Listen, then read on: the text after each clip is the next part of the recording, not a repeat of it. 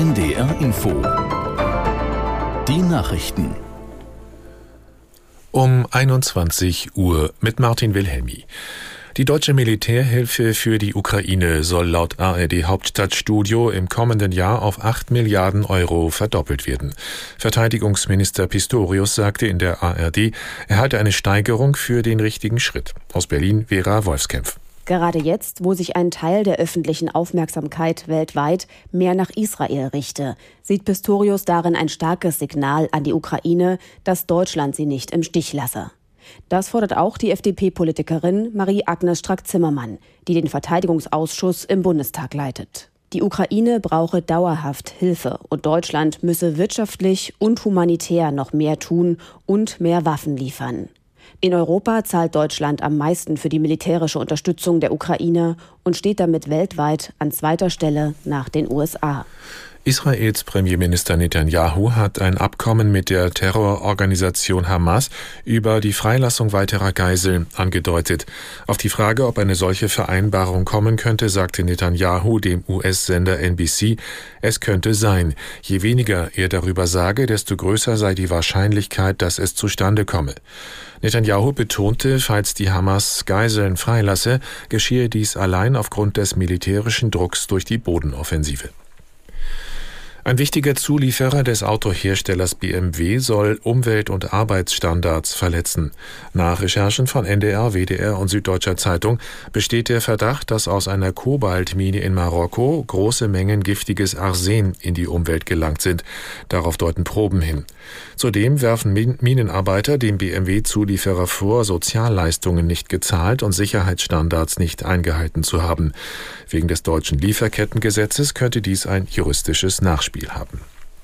Fußball-Bundesligist Bremen ist gegen Frankfurt nicht über ein Unentschieden hinausgekommen.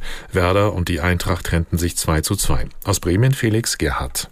Werder ging durch einen Foulelfmeter von Duxch in der Nachspielzeit der ersten Hälfte mit 1 zu 0 in Führung. Der von der Eintracht ausgeliehene Boré erhöhte in der 50. Minute per Kopf auf 2 zu 0.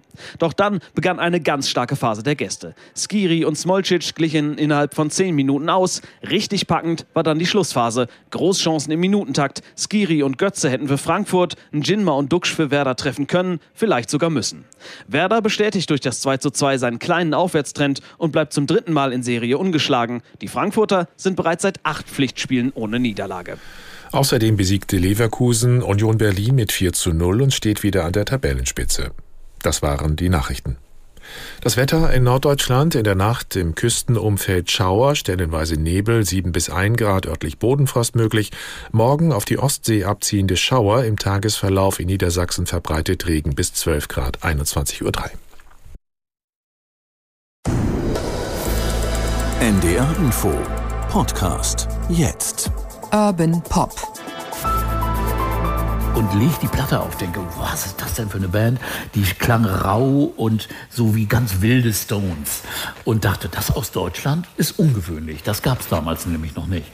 Ich hab geträumt, der Krieg wär vorbei. Du warst hier und wir waren frei. Und die Mauer Herzlich willkommen zu dieser besonderen Ausgabe von Urban Pop, dem Musiktalk mit Peter Urban live vom Göttinger Literaturherbst. Herzlich willkommen.